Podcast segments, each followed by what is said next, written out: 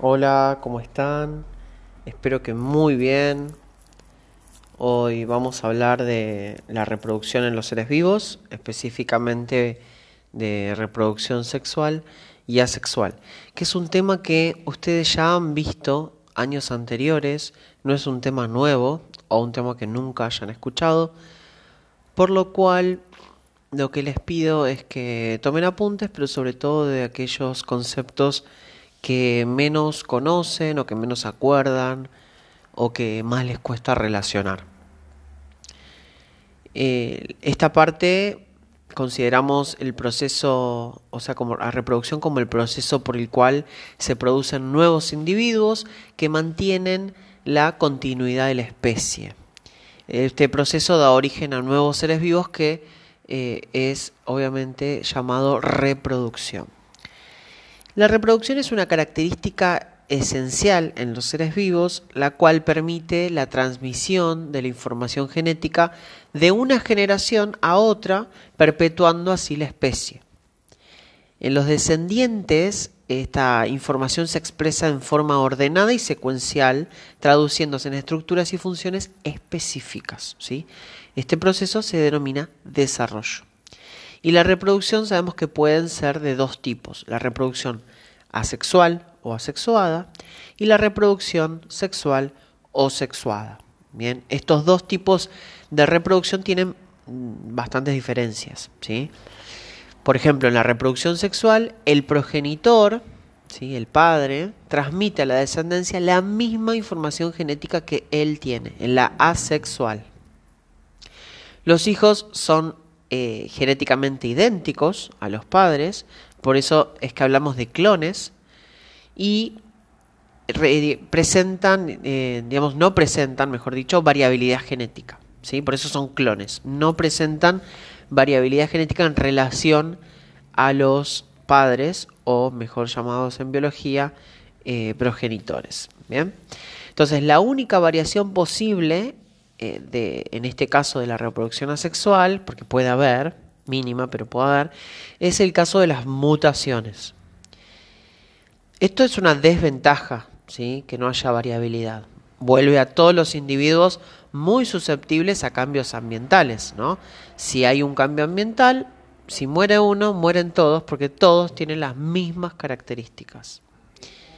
Entonces, eh, a pesar de esto, este tipo de reproducción también presenta ventajas, ventajas biológicas, ya que por un lado es económico, porque no requiere de procesos demasiado complejos, y por el otro lado es eh, o permite que haya muchos individuos eh, de manera, como dije, económica, ¿no? Entonces da mucha cantidad. Esa es la posibilidad que tiene la reproducción asexual.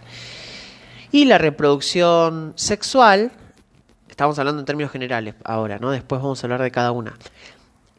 Lo que podemos diferenciar es que todos los descendientes de un par de progenitores, un par, ¿sí? Son genéticamente diferentes. ¿Por qué? Porque justamente se están fusionando dos células. A esas células las vamos a llamar gametos o gametas. Cada una tiene una información genética distinta. Eh, entonces, este tipo de reproducción em, conlleva al aumento de la variabilidad genética o variabilidad génica. La reproducción sexual además em, involucra la, formación de, estos gametos que veníamos hablando mediante un tipo de división celular que ustedes ya han trabajado años anteriores, que es la meiosis. Bien, gracias a este proceso de división celular, los gametos resultantes son haploides o N. ¿no? De esta manera, al fusionarse en la fecundación, se produce una célula con el número cromosómico de la especie, o sea, diploide, ¿bien? que llamamos cigoto. La cual, o el cual el cigoto empieza a dividirse y se desarrolla hasta mm, constituir un, individuo por y este proceso mm, después se va llamando desarrollo, ¿no? A ver, si no se acuerdan mucho, vuelvo con esto de N y 2N. Las células que nosotros tenemos en el cuerpo son diploides. Tienen, en nuestro caso, 48 cromosomas, 46, perdón, 46 cromosomas, 23 pares, ¿sí? 23 cromosomas de la madre, 23 cromosomas del padre. Salvo, bueno, las trisomías, por ejemplo, el síndrome de Down, ¿no? que tiene un, tienen un cromosoma de más en cada núcleo de cada una de sus células, pero la especie en sí tiene, eh, generalizando, 46 cromosomas. Entonces, eh, esas células son denominadas diploides o 2N, ¿sí? porque tiene estos dos pares diploides. Si las gametas fuesen diploides, al unirse estamos generando un individuo tetraploide, es decir, que tiene cuatro juegos en vez de dos. ¿Bien? Entonces es necesario que la meiosis participe en, esas las células de, los, de las gónadas y permita producir espermatozoides y ovocitos 1, que más conocido como óvulo, pero en realidad el, el término correcto es ovocito, que sean haploides, es decir, que tengan la mitad de cromosomas. Bien, la mitad, 23 en vez de 46. Eso permite que cuando se una el espermatozoide con el ovocito, obtengamos una célula de 46 cromosomas y se mantenga el número de la especie. Así que en cierta forma la meiosis contrarresta los efectos de la fecundación. ¿Qué quiero decir con esto? Que la fecundación, al unir dos células, o que se produzca una singamia, se denomina, ¿no? Están juntando dos núcleos. Eh, si, si, no son haploides esas células, se duplicaría el número de cromosomas de la especie. Obviamente eso no es posible porque eh, si llegara a suceder no, no va a proliferar, no va a desarrollarse ese embrión, ¿sí? ese cigoto que luego debería formarse un embrión. Bueno, comencemos con la, la reproducción asexual, ¿sí? que como dijimos depende de un solo individuo y algo que no aclaré es que ocurre tanto en individuos unicelulares como pluricelulares. ¿sí? Hay varios tipos de reproducción. Uno, por ejemplo, es la, la fisión o bipartición. Es un proceso reproductivo que es más frecuente en unicelulares. En ese caso, la célula progenitora se divide en dos mediante simplemente división celular. O sea, se divide, hay una división celular, la, mitosis, y se obtienen dos células hijas que tienen la mitad de tamaño de la progenitora, pero que genéticamente son idénticas, a no ser que haya mutaciones, como dije. Luego, eh, estas células hijas crecen eh, al tamaño normal que tenía la célula madre. Digo tenía porque esa célula madre al dividirse ya no existe, ¿sí? ya son dos hijas. Eso es algo que a veces, sobre todo los más chicos, en segundo que se ve este tema, lo confunden y piensan que la célula se divide y, como nosotros generalmente la madre persiste, entonces piensan que sigue la célula madre y las células hijas, como si fuese una familia, pero no es así. Bien. Entonces, este tipo de reproducción, no creo que no lo dije todavía, es, se da en, procariontes y específicamente protozoos. ¿sí? Eh, o sea, procariontes y protozoos. Procariontes son las bacterias, ¿no? Y dentro de los eucariontes, específicamente en los protozoos. Ejemplos de estos es, por ejemplo, el tripanosoma, ¿no? que ustedes habrán escuchado el tripanosoma cruzi, causante de que, a ver, si se acuerdan. Mm, tienen que repasar de salud, no sé si lo vieron en Salud Esencia, no tuvieron conmigo, pero bueno, eh, de, Chagas, ¿no? El mal de Chagas masa.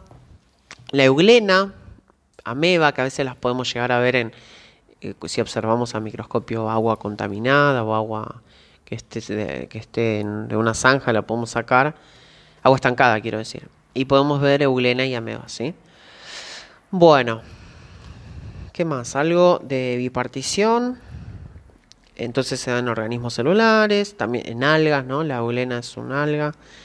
en bacterias también, por medio de mitosis eh, se, produce también la, citocinesis, que vendría a ser la división del citoplasma, y obviamente la mitosis, que es la división del núcleo, y eh, se va estrangulando esa célula en la membrana plasmática y da origen a dos células, como dije, que son idénticas entre sí e idénticas a la madre desde el punto de vista genético, pero el tamaño va a ser menor hasta que luego crezcan. ¿sí?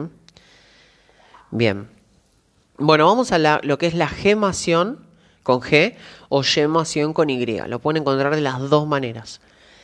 A los argentinos nos gusta más la palabra gemación. Bien, la gemación ocurre, es parecido, pero ocurre un, digamos, un reparto que es asimétrico ¿sí? del material eh, citoplasmático. No quedan las hermanas idénticas entre sí sino que el aparato mitótico se desplaza a la periferia de la célula y la célula hija surge como si fuese una yema que está acoplada a la, a la sobre el progenitor. ¿sí? Entonces, yo igual les voy a pasar unas imágenes para que tengan, para que puedan ver mientras yo, eh, mientras escuchan el podcast. Bueno, entonces, en ese lugar va a crecer, se va a desarrollar, hasta que va a llegar un momento que se va a separar y formar un nuevo individuo. Bien, entonces la gemación, ¿dónde la podemos observar? En las levaduras, ¿sí? los, los hongos microscópicos se puede observar este tipo de em, reproducción asexual. Otro es la esporulación. La esporulación es súper interesante porque en algunos organismos em, microscópicos, el núcleo se divide varias veces por mitosis y luego lo hace el, citoplasma. Entonces, si nosotros lo observamos, van a ver ustedes la imagen, eh, es como si hubiese un montón de células chiquitas dentro de una, ¿sí? porque primero se divide eh, el núcleo muchas veces y luego se va a dividir el citoplasma entonces se originan numerosas células idénticas que se rodean de una cubierta resistente, que vendría a ser la membrana plasmática, y después esa membrana plasmática se rompe, que sería la, de la célula original, la de la madre, y salen las esporas. ¿sí? Ese proceso se llama esporulación. Y las células hijas se llaman esporas. Bien, así como en el anterior, la célula hija eh, al principio se llama yema hasta que se divide, se separa del progenitor. En este caso se llaman esporas, ¿sí? Y bueno, después generan un nuevo individuo. La esporulación, ¿dónde la podemos encontrar? En algunos protozoos, en algunos parásitos. Em, que bueno, la, la gente le dice parásitos, pero en realidad nos estamos refiriendo a los protozoos y también en hongos unicelulares como el modo del pan. ¿sí? No sé si lo, lo, vieron alguna vez, que se le olvidaron el pan y que se genera ahí un honguito. Bueno, ese es el modo del pan, que si mal no me acuerdo, la especie creo que es Neurospora crasa, me parece. Eh, pero bueno, después lo busco y les, les mando la imagen. Bueno. Reproducción asexual, seguimos, hay, hay varios. Otro es la brotación. La brotación em, vendría a ser parecido a la gemación, pero se da en pluricelulares. Bien, por ejemplo, la hidra, que les voy a mandar la imagen. La hidra em, es pluricelular, ¿no? Y de una parte del, del cuerpo em, del, del, animal, se empieza a formar uno nuevo, ¿no? que al alcanzar cierto tamaño se desprende. O sea, es como que del costado del progenitor empieza a salir uno igual, chiquito, que empieza a crecer, a crecer hasta que se desprende. Entonces, la, eso se llama brotación, ¿no? Porque es como un brote. No es, como, no es exactamente una yema, porque no es unicelular. Eh, esto es común en animales acuáticos que son muy simples, eh, también algunos que se reproducen sexualmente, porque a veces uno piensa que si se reproduce sexualmente, no se reproduce sexualmente y eso es incorrecto. Bien, la brotación puede suceder eh, como reproducción, asexual, pero en organismos que a la vez también se pueden reproducir sexualmente. A veces depende de las condiciones del ambiente, ¿bien? Em, las anémonas también, donde dormía Nemo, ¿no? Esas anémonas eh, parientes de las medusas, eh, las asidias, las papas de mar. Bien, yo les pido entonces que, como dije, eh, tengan las, las imágenes que les voy a mandar mientras escuchan el, el podcast. Bueno, ¿hay más casos de reproducción asexual en, en, animales? Por supuesto. La fragmentación, a veces también le llaman escisión. A ver, la fragmentación eh, ocurre en muchos animales que son invertebrados. Uno son los, gusanos planos que tenemos acá, por ejemplo, en bosques de Palermo, eh, que son las planarias, las podemos encontrar en algunas lagunas de Buenos Aires, ¿no?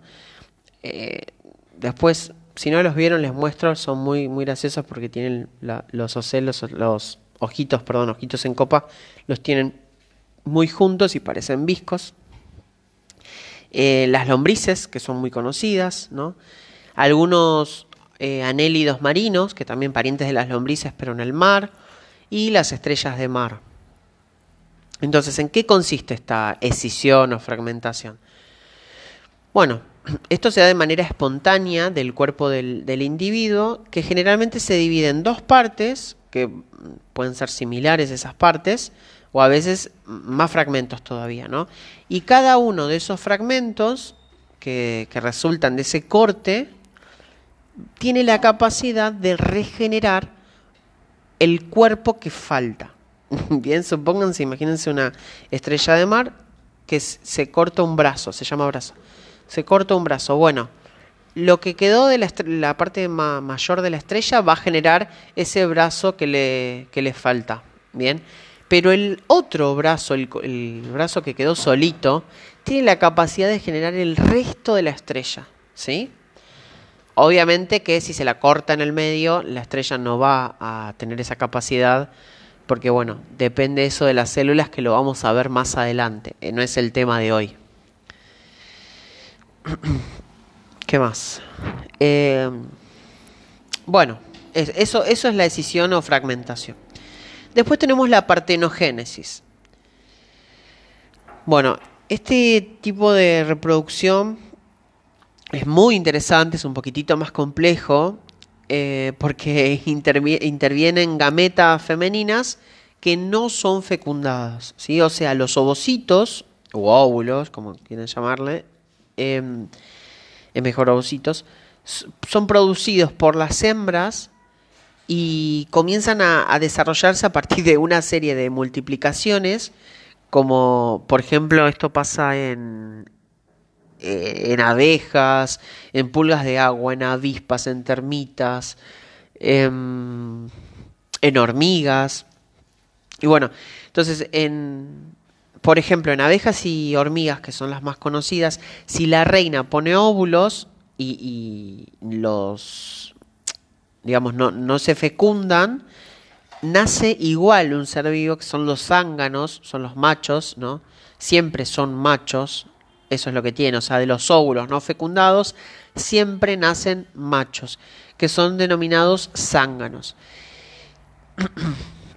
y si pone óvulos eh, fecundados, nacen hembras, que son las, las obreras, ¿sí?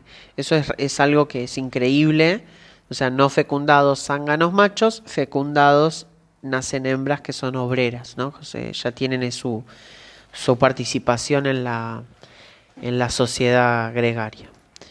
Em, bueno, tanto la, fragmentación que dijimos de la planaria como la, brotación que dijimos de la, las anémonas, por ejemplo, eh, se produce la mitosis de esas células somáticas, o sea, las células del cuerpo mientras que en la reproducción por partenogénesis la mitosis se produce en una célula sexual, bien, que es la gameta femenina. Esa es la, diferencia crucial.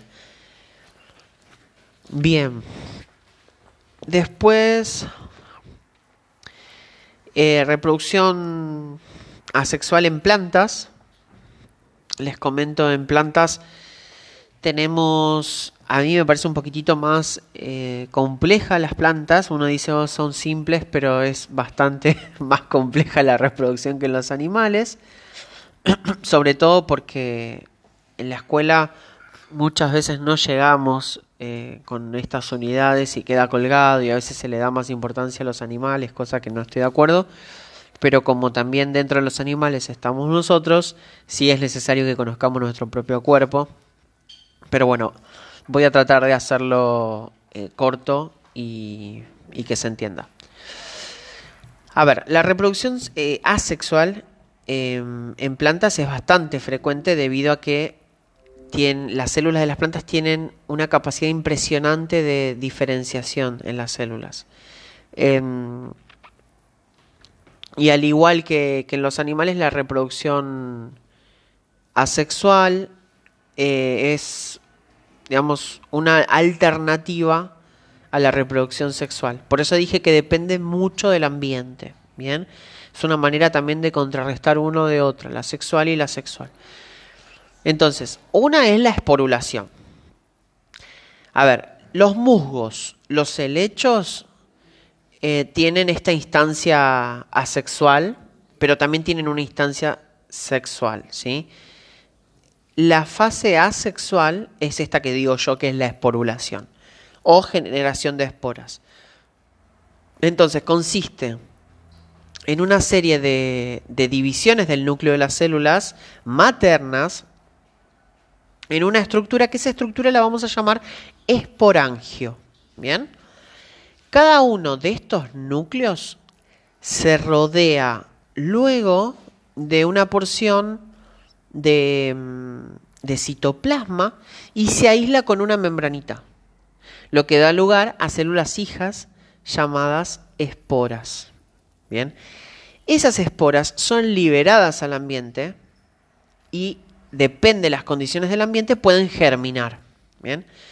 Entonces, esto cuando termina, cuando culmina esta situación, en la fase asexual, em, perdón, la fase, cuando empieza la fase sexual es que terminó la fase asexual, ¿sí? De, de las plantas. De ahí entonces comienza la fase sexual, que es, eso lo vamos a ver eh, no, lo vemos específicamente en este año, pero podemos llegar a hablarlo más adelante eh, cuando hablemos de reproducción sexual. Pero bueno, sigamos entonces. Los individuos que, tienen estos esporangios que yo les comentaba se llaman, lo vamos a llamar ese individuo esporofito. ¿sí? ¿Por qué? Porque tiene la capacidad de producir esporas. Entonces, los esporofitos del musgo que tiene esporangio, les voy a mandar una imagen y van a ver que mm, siempre están asociados a lugares húmedos, obviamente porque es la, ventaja adaptativa que tienen en la producción de esporas. Ese, ese, ambiente es propicio, digamos. Bueno, después está la propagación vegetativa. La propagación vegetativa eh, obviamente es reproducción asexual en plantas, y consiste en que se van desprendiendo conjuntos de células del organismo paterno o un organismo se divide en dos y da lugar a dos nuevas plantas. Bien. Eh, ahora vamos a hablar, que seguro lo escucharon un montón de veces, de, de los tipos, ¿no? Pero bueno, digamos, en las plantas con semillas, que son, eh, son las angiospermas o plantas con flor, eh, es común también, es común, es bastante común, y es un tipo de reproducción que mm, también se, se desprenden fragmentos de raíces, de tallos o yemas, ¿no? que son las yemas en las, en las ramas. Para entenderlo vulgarmente sería como la, la planta bebé de que sale de la rama. Y se pueden reproducir de manera completa. Es increíble. Esto obviamente es aprovechado por la gente que, cultiva eh, para esta reproducción vegetativa artificial o antrópica, porque la genera el ser humano. Bueno, eh, Cuando lo hacemos los seres humanos, le llamamos de, de otra manera, no decimos propagación vegetativa, porque es un término muy biológico. Entonces ustedes habrán escuchado hablar de esquejes o gajos, ¿no? Cuando, ay, me, me gusta esa planta, sobre todo ahora con el que están de moda las crasas o los cactus y demás. Eh, me gusta esa planta, ay, te doy un gajito, o me das un gajito de esa planta. Es como que está muy de moda. Eh, también esqueje, por ahí no se usa tanto, pero sí se, lo podemos llegar a leer o escuchar. Y eso es más que nada de plantas con flor, entonces se corta un trocito del tallo, o, que es el gajo esqueje, y se lo coloca en tierra o incluso solamente en agua. Y a partir de ahí, de, ese eh, gajo, se genera la planta. Después por ahí si crece mucho, del agua hay que pasarlo a la tierra. Después otro es la micropropagación. La micropropagación es un poco más compleja porque se realiza a partir de tejidos, ¿sí? Entonces ya son cultivos in vitro, ¿no? Permite em, regenerar la, planta, la planta completa a partir de un tejido. Esto ya lo utilizan los jardines botánicos. Nosotros en el jardín de acá de Buenos Aires, en el jardín botánico, se hace, eh, pero no es algo que lo vamos a hacer nosotros en casa tan fácilmente. Y después el otro es un injerto, ¿no? Que lo que se hace es unir segmentos que provienen de, de una planta lo unís a un tallo de la planta que la vamos a llamar planta receptiva, ¿sí? Em, generalmente se hace de plantas menos resistentes a plantas más resistentes, ¿no? Hay tipos de injertos, hay un montón y eso no lo vamos a ver hoy. Bueno, después también hay una propagación vegetativa que se da de manera natural, ¿no? Dentro de esta propagación natural, es decir, que no es mediada por el ser humano, ocurre em, en la naturaleza, obviamente, y podemos encontrar eh, al menos, no sé, son varias, varias formas. A ver, una es, escuchen esto, progágulos foliares, ¿sí? Entonces, son yemas que dan origen a nuevos individuos a partir del margen de la base de la hoja. ¿Vieron que tienen la hoja? Bueno, la base, el margen de la, base, la hoja obviamente la planta, ¿no? Entonces a partir del margen eh, va creciendo. Yo si les muestro la imagen seguramente lo vieron. Es muy común en las plantas con hojas carnosas que son las suculentas o las grasas que les dije que están tan de moda. Seguramente lo vieron son propágulos foliares. Así que cuando se levante la cuarentena, van a la casa de alguien y le dicen, miren estos propágulos foliares hermosos. Y los van a mirar raro y ustedes van a ser los cancheros explicando lo que es. Después los estolones. Los estolones, eso sí, si a alguien le gustan las plantas, seguramente ya lo, lo conoce y sabe. Son tallos que son muy delgaditos, crecen al ras del suelo y a partir de los brotes de este de estos tallos pueden originarse, originarse nuevas plantas. ¿sí? Lo habrán visto con el pasto, por ejemplo, ¿no? que está el, el tallito em, no subterráneo, no, perdón, el tallito superficial y de a partir de ahí crece, crecen las nuevas plantitas. Hablo en diminutivo porque, no sé, suena más, tierno la plantita. bueno, re loco el profe. La frutilla es eh, un ejemplo también de, estolón y la verdad es que la frutilla genera muchos estolones. Pero bueno, sepan que el tallo está como acostado en el suelo, ¿bien? Y crece una nueva planta. Crece el tallo acostado en el suelo, crece una nueva planta. Ese es estolón. No se confundan con rizoma, porque los rizomas son tallos, pero son subterráneos. Por eso yo recién me equivoqué, dije subterráneo. Em, también crecen de forma horizontal y cada tanto eh, da lugar a una raíz y un tallo. ¿Sí? Entonces, imagínense, está la planta. A partir de ahí, por, por subterráneo, no tan, tan abajo, o sea, pero debajo de la superficie, crece un... Y vayan imaginando lo que digo, ¿eh? Crece un tallo, se separa obviamente de esa planta original, y llega un momento en ese crecimiento que genera raíces y después sale el tallo hacia arriba. Obviamente raíces hacia abajo, tallo hacia arriba. crece un tallo subterráneo, se aleja, raíces hacia abajo, tallo hacia arriba. ¿Bien? Esos son los rizomas. Después tenemos los tubérculos. Son tallos subterráneos, pero son bien gruesos, son suculentos, son carnosos y acumulan sustancias de reserva. Bien, almidón, no, no voy a decir una mala palabra, pero reservan almidón a full, ¿no? Eh, algunos ya se habrán imaginado los ejemplos de estas plantas, ¿no? Eh, que tienen estas sustancias de reserva, vayan pensando, a ver, pueden surgir brotes también que originan nuevas plantas.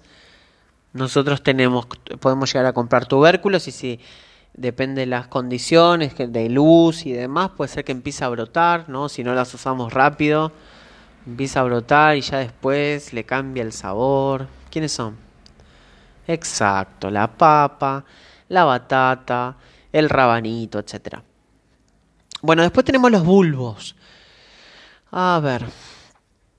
Los bulbos son también tallos subterráneos, son cortitos, eh, también son engrosados, pero están formados a partir de yemas axilares de las hojas carnosas. ¿sí? Las yemas, acuérdense lo que dije que eran, en el caso de las plantas.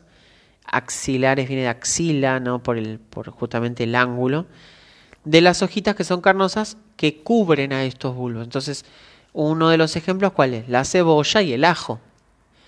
Vieron que son cortos, son engrosados, todos son tallos, aunque no lo crean, son, estos bulbos son tallos. Eh, son tallos modificados, ¿no? Están son subterráneos, em, tienen, empiezan a formar a partir de esa yemita hojas carnosas lo van cubriendo, lo van cubriendo, lo van cubriendo y se genera ese bulbo. Y después eh, otro que es más complejo que es apogmisis, que se trata de... Mm, son, digamos, producción de semillas sin que hayan sido fecundadas. ¿no? Esto es una forma de reproducción muy frecuente en plantas con flor o también podría, eh, si pensamos en una equivalencia, puede ser el equivalente a las plantas Em, la, la, quiero decir, es equivalente eh, a las plantas como lo es la partenogénesis en los animales, ¿sí? de que justamente no, no, hay, no hay fecundación. Mm, ustedes habrán visto el diente de león, es un ejemplo de apogmisis. Eh, el diente de león vieron el que surge el panadero. Y el árbol de Shingo, biloba, Shingo biloba, que es hermoso, es un fósil viviente, se le dice, porque surgió hace tantos, tantos, tantos, tantos, tantos, tantos, pero tantos años, que mm, es increíble que todavía persista la especie. Bien. Y seguramente, si yo les muestro la foto, van a decir, no, nunca lo vi. Pero si empiezan a prestar atención cuando volvamos a la calle, espero sea pronto, eh, van a ver que hay, hay puede haber en las casas o en alguna vereda también se puede llegar a encontrar. bueno, eh, reproducción sexual. Bien, la reproducción eh, sexual se caracteriza, entonces, dijimos, intervienen gametas que están aportadas por dos individuos de diferente sexo. La unión forma de estas células forma el cigoto, o sea, de las gametas forma el cigoto y a partir de ese cigoto se desarrolla un nuevo ser vivo. ¿sí?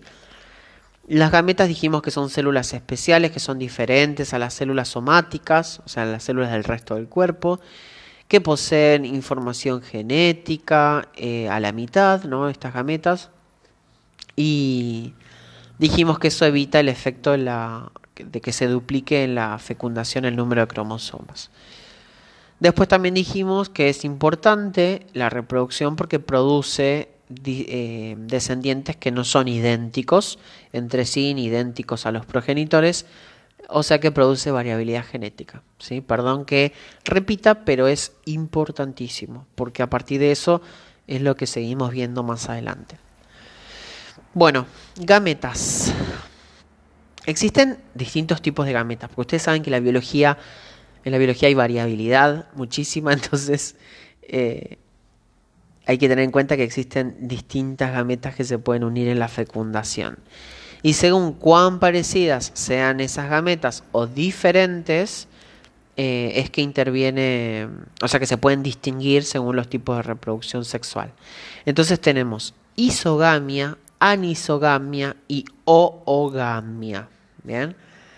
La isogamia es la más primitiva, digamos. Cuando digo primitiva no me estoy refiriendo a algo basal, a algo que evolutivamente surgió primero.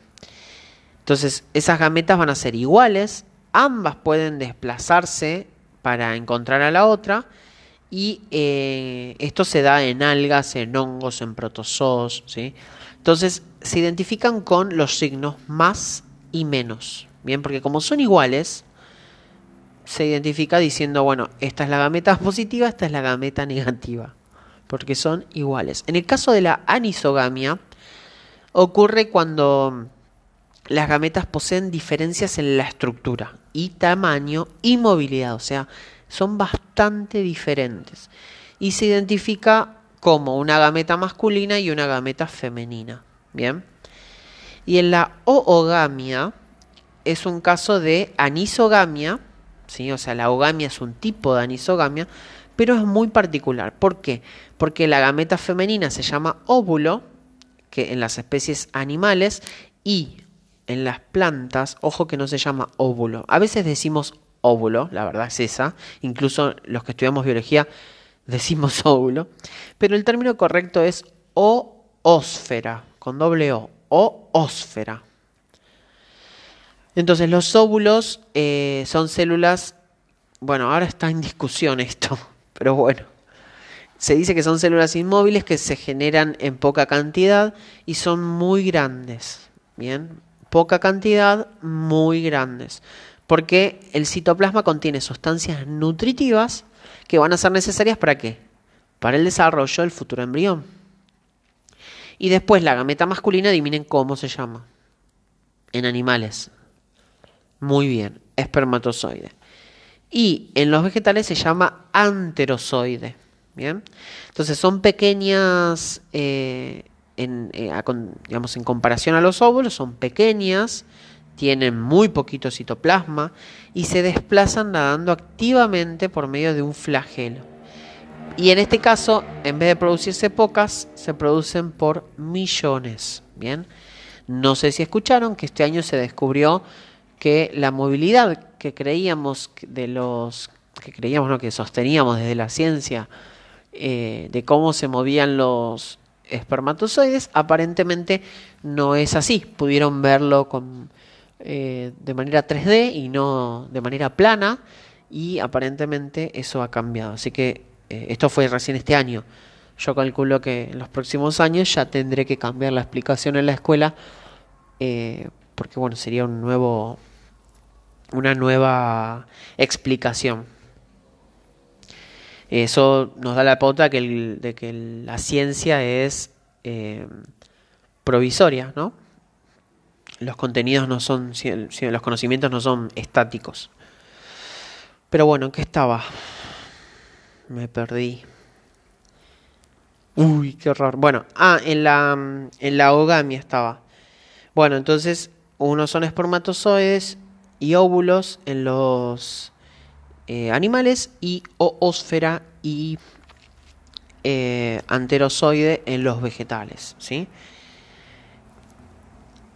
Entonces la reproducción sexual anisogámica es más frecuente que la isogámica y desde el punto de vista adaptativo la primera es mucho más ventajosa, eh, o sea la anisogámica es mucho más ventajosa que la isogámica y mm, puede tener gran cantidad de nutrientes que están aportados por la gameta femenina, entonces eso obviamente favorece la supervisión de la, mm, supervivencia, quiero decir, de la especie. ¿Qué más? Creo que no me olvido nada más. Clonación vamos a ver más adelante, es interesante. Em, después podemos hablar de ventajas y desventajas de ambos tipos de reproducción de lo que estuvimos hablando y terminamos, ¿sí? Bien, dicen. Bueno. Existen ventajas y desventajas según la forma que se reproduce el organismo. Y eso va a ser de acuerdo a características de, cada organismo, de las condiciones del ambiente en el que vive. ¿A qué me refiero con condiciones? Puede ser temperatura, puede ser la, la disponibilidad de alimento, la presencia de otros individuos, bueno, etcétera. Y otros factores también, por supuesto. La luz, por, depende, ¿no? Y si pensamos, por ejemplo, en reproducción asexual, dijimos que un individuo puede por sí solo producir descendencia eh, sin la participación de otro individuo en este proceso reproductivo.